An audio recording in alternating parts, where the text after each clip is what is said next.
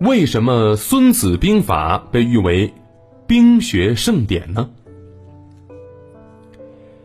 相信喜欢军事的小朋友都听过这么一句话：“知己知彼，百战不殆。”那么意思是什么呢？就是说，如果对敌我双方的情况都能够了解透彻的话，打起仗来才不会陷入困境。那既然我们都知道这句话的意思，那海豚博士想考考大家了：你知道这句话出自哪本书吗？没错，哎，就是《孙子兵法》。在我们国家的历史上，《孙子兵法》是最著名的兵书了，被誉为兵学盛典。《孙子兵法》是我国现存最早的一本兵书，也是世界上最早的军事著作。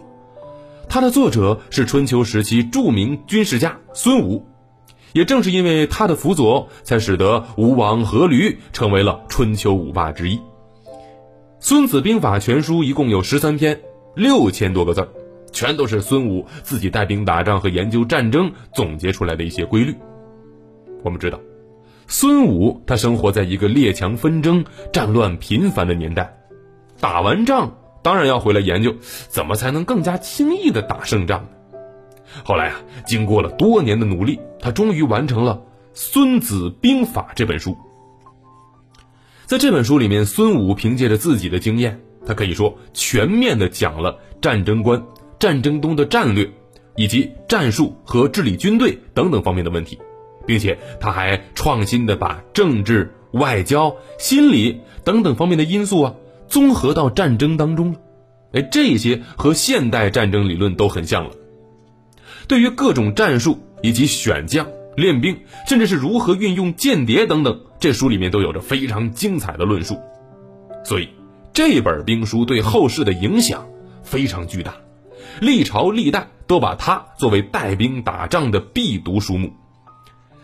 唐太宗李世民说过这样的一句话：“观诸兵书，无出孙武。”什么意思呢？就是说没有哪本兵书比得上《孙子兵法》了。现如今，《孙子兵法》它已经走向世界，它也被翻译成多种语言，传播到了世界各地，在世界军事史上具有着重要的地位。